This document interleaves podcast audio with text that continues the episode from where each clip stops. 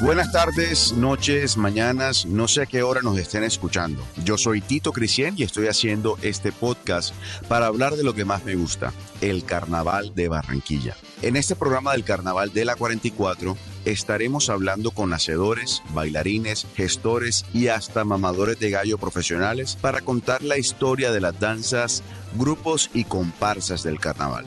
Recorremos su historia, contaremos cómo se viven las danzas y por supuesto no nos diremos sin algo de perrateo. Que se lo goce.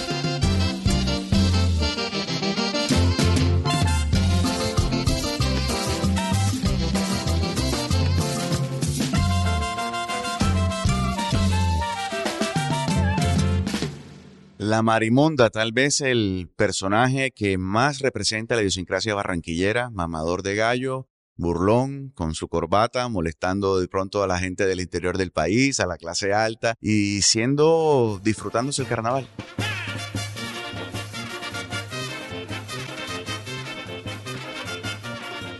Bueno, el lema del Carnaval de Barranquilla es quien lo vive es quien lo goza. Y quisiera que nos contaras qué se siente estar ahí en medio de ese desfile con el sol, con las 900 marimondas, con los bloques, con los grupos folclóricos. ¿Qué sientes cuando estás ahí en medio de ese gran desfile? Bueno, Tito, la verdad es que cuando ya amanece y es sábado de carnaval, pues como toda marimonda, uno se levanta con esa energía, con esas ganas. O sea, ese sentimiento cuando tú llegas, pones un pie en la vía 40 y ves esos palcos llenos y cuando empiezan a sonar esa papayera, esa banda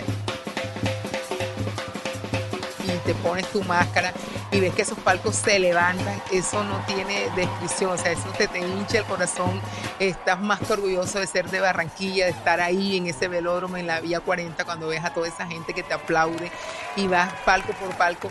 Por lo menos yo te digo algo, nosotros llegamos a cuando termina el, el desfile en, en la cárcel modelo y nos da ganas de devolvernos para volver a empezar. O sea, esos cinco kilómetros no los sentimos por las ganas y esa energía y esa, esa felicidad que nos da eh, cada año esperando el sábado de carnaval. Hablemos un poco de la historia de la marimonda. Sabemos que la marimonda, lo central es la mamadera de gallo. La mamadera de gallo es bromear, burlarse del otro de una manera eh, sana, pero siempre es montándose al otro, que es muchas bromas, ¿no? Pero ¿de dónde viene esa marimonda? ¿Cuál es la historia de la marimonda? Bueno, en la historia que nos cuenta Paragua, que tiene plasmado en un libro que él hizo, sus crónicas del barrio abajo, y que nos ha contado a través del tiempo, pues cuando estuvo vivo, eh, decía que, que en Barranquilla eh, existía siempre, el barranquillero nació como estaba como resentido por, por las clases sociales siempre en el carnaval y fue cuando se creó ese disfraz. Y como te digo, en, en el año 82, ya no, en, el, en, los años 80 ya no se veía ese disfraz por el ser disfraz, perrateador. El disfraz tiene chaleco, tiene corbata. ¿Por qué la corbata y el chaleco? Bueno, en los años cuando nació la marimonda se usaba era una, una chaqueta que la ponían al revés. Y hoy en día, pues lo cambiamos a un chaleco en lentejuelas, en la me, y la corbata, pues siempre la ha tenido, como te decía, que eh, la corbata eh, daba los, eh, para insinuar los puestos de corbata que existen siempre en la política. No, y la corbata se la ponen los cachacos, que es la gente de Bogotá, como le decimos los barranquilleros a la gente de Bogotá, los cachacos que se ponen siempre la corbata y venían acá a Barranquilla, que hace mucho calor, no como en Bogotá, que hace frío y se puede poner corbata, y venían aquí y sudaban con la corbata. Entonces también es un poco de esa burla, ¿no? Sí, y, el, y la marimonda, pues la idea es cubrirse todo, por eso lleva su máscara, lleva guantes, lleva medias, lleva todo que no se le vea la piel como para no reconocer a la persona. Eh, pero hoy en día, pues una marimonda eh, en el carnaval o donde vaya, eh, tienes la mentalidad de divertirse divirtiendo a los demás, hacer reír a la gente, ya viene, ya no viene a burlarse de manera mala, sino jocosa, pues a reírse y a divertir a todos. Una persona de aquí de Barranquilla que va a coger un vuelo, que sale del país, que lo primero que mete en su maleta es una máscara de marimonda para mostrarle al mundo que aquí está Barranquilla, que está el carnaval presente. Y pues la marimonda ha movido pues por todo el mundo y ha representado, nos representa culturalmente y es, es lo que nos identifica aquí en, el Carnaval de Barranquilla. Totalmente, cuando estamos en época del carnaval, todos los barranquilleros alrededor del mundo mandan un video, así sea en la nieve, disfrazados de marimonda.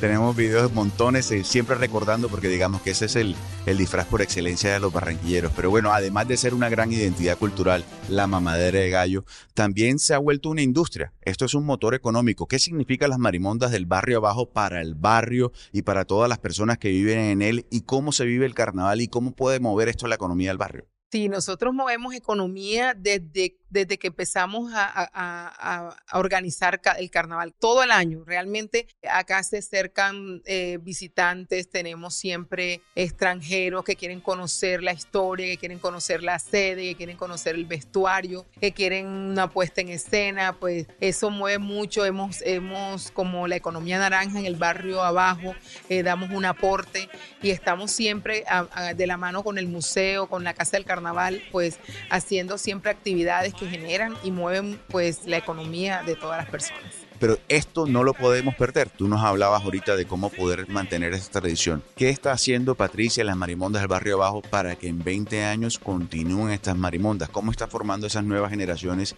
y cómo vamos a hacer sostenibles este gran mensaje de mamadera de gallo y de alegría que tenemos todas las marimondas? Bueno, las marimondas del barrio abajo tienen su semillero. Son 100 niños que, que llevamos al carnaval de los niños y una parte las llevamos al carnaval de la Vía 40, de que desde pequeñitos tenemos tenemos niños desde el coche, desde un añito, desde dos añitos, que los enseñamos lo que es un porro, lo que es un fandango, los enseñamos a amar a, la comparsa, a las marimondas, les enseñamos a bailar. Eh, mi hija Leslie Morales es la líder de, de, de este semillero. De cuando estos niños cumplen 13, 14 años, ya pasan a la a la, a la comparsa de adultos. Entonces, esto nos garantiza que siempre vamos a tener marimonda para rato porque mantenemos el semillero. Bueno, como mencionabas, perdimos a Paragüita hace cuatro años. Eh, una gran tristeza, pero sabemos que está mamando gallo allá arriba en el cielo y se la está pasando sabroso. ¿Cuál crees tú que ha sido el mayor legado que le ha dejado y qué mensaje le das a esos 100 niños del semillero de marimondas que dice el legado de Paragüita es este? ¿Cuál sería? Así es, Paragüita nos enseñó a mantener, eh, a amar el carnaval, nos enseñó a amar esto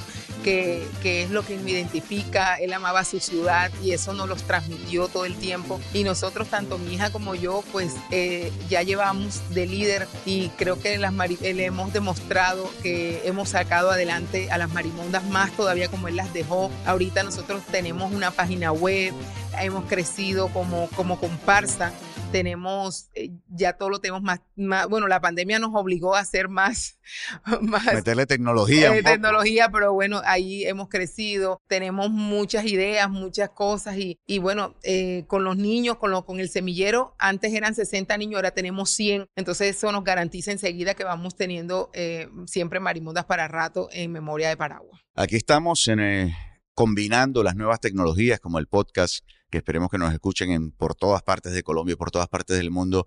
Y esa pandemia nos obligó a salir de pronto del formato tradicional de nuestro carnaval.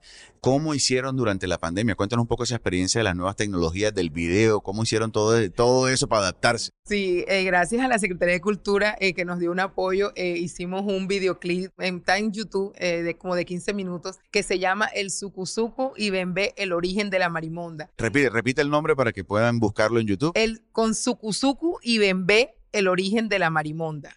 Eso es hecho por nosotros, lo hicimos en el barrio abajo, en el corazón, donde nació Paragüita, en las calles donde nació Paragua. Eh, ahí, ahí, contamos cómo, cómo nació la marimonda, de dónde, de dónde salió eh, y en el momento donde está ahora en este momento. Entonces es, es, un cortometraje que los invito a todos a que lo vean. Es muy bueno, eso lo hicimos en pandemia, ya que estábamos como, como ahí quietos con el carnaval y como dice, nos obligó a meternos en todo eso. Hacíamos en vivos eh, la gente se conectaba, eh, traíamos a mi casa, estamos ahí una sala donde la gente, donde tenían los muchachos, el coreógrafo y hacíamos eh, ensayos y la gente se conectaba y hacíamos ensayos a través virtual.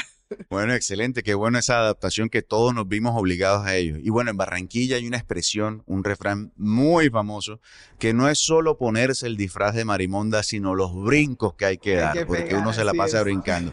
¿Hacen algún tipo de preparación física para poder hacer ese recorrido de Marimonda y cuanto yo que soy triatleta sé que uno tiene que entrenar y entrenar, pero ¿qué tipo de preparación física hacen para poder aguantar ese montón de brincos que hay que Bueno, sí, nosotros desde el mes de julio pues eh, nos preparamos un grupo que es el que, el que sale a concursar.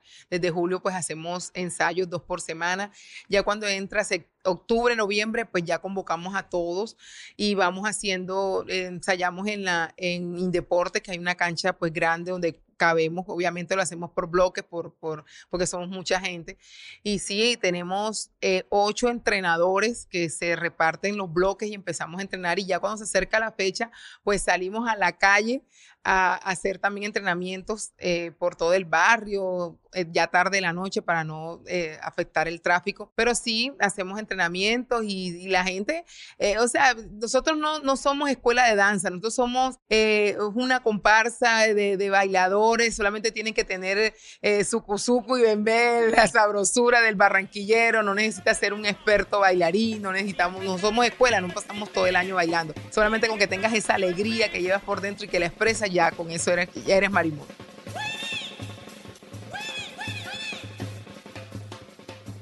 Cuéntanos una anécdota que hayas tenido en tantos años de carnaval, eh, algo que, les haya sucedido que nunca vas a olvidar. Sé que son muchos recuerdos, pero una que nos quieras compartir en el día de hoy. Bueno, eh, hace muchos años eh, el presidente Samper, pues nosotros siempre tenemos mucha gente invitada, muchos personajes y los tenemos que llevar camuflados porque eh, nosotros pues nos gusta que la comparsa vaya ordenada, vaya haciendo.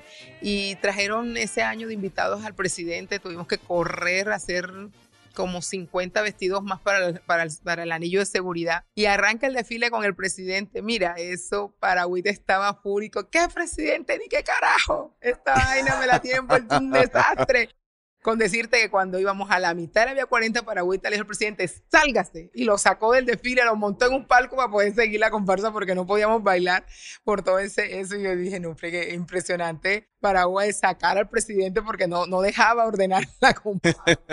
lo máximo, la marimonda, mucha curiosidad que produce la marimonda. Y la curiosidad más grande que siempre me preguntan, ¿qué significa la máscara, Patricia? Bueno, la máscara la usan es para eso, para ocultarse, eh, porque como... Pero es un elefante, es un mico. Tú y yo sabemos qué es, pero vamos a explicarle a la gente qué es lo que es. No, no, la marimonda hace los brincos, imita pues al simio, al, mico, porque brinca y hace, hace pues piruetas. Pero la máscara, pues, eh, cuando inventaron pues el disfraz de marimonda, lo que dice la historia, que se, se, colocaban una funda de almohada, le ponían las orejas en forma de cartón para escribir los grafitis, los chismes del barrio, las burlas. Y, y, y, se hace, y se hizo pues los ojos, la nariz, una nariz grande, así toda voluptuosa, eh, eh, imitando el morbo fálico, la grosería, la vulgaridad.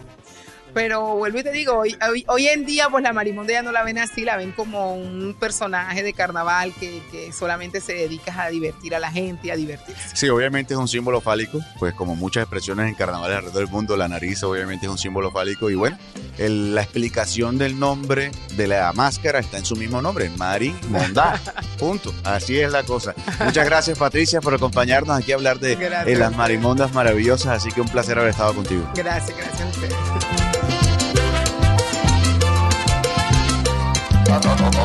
Atlántico siempre, siempre está en desarrollo. Donde se hizo el Joe Arroyo, playa, brisa y mar, progreso, alegría, diversidad.